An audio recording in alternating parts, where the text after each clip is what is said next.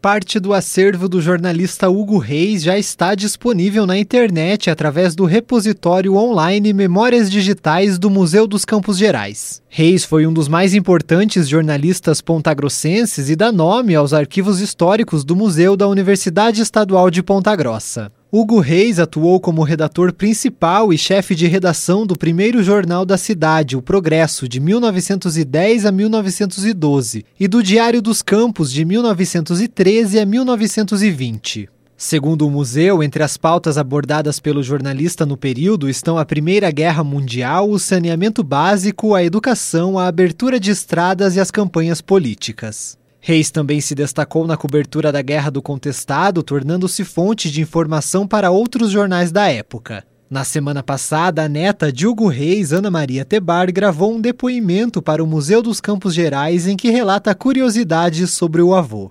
Ele era natural do Rio de Janeiro e foi para Ponta Grossa ainda muito jovem consta eh, na, nas histórias esparsas que a família eh, relatava sobre ele, meu pai e os irmãos, que ele veio por conta de uma doença de pulmão. Contavam uma das poucas histórias daquela época que eram contadas é, sobre ele é que ele era um rapaz muito boêmio, ah, vivia na noite, é poeta, acho que ainda sob influência dos românticos do século XIX.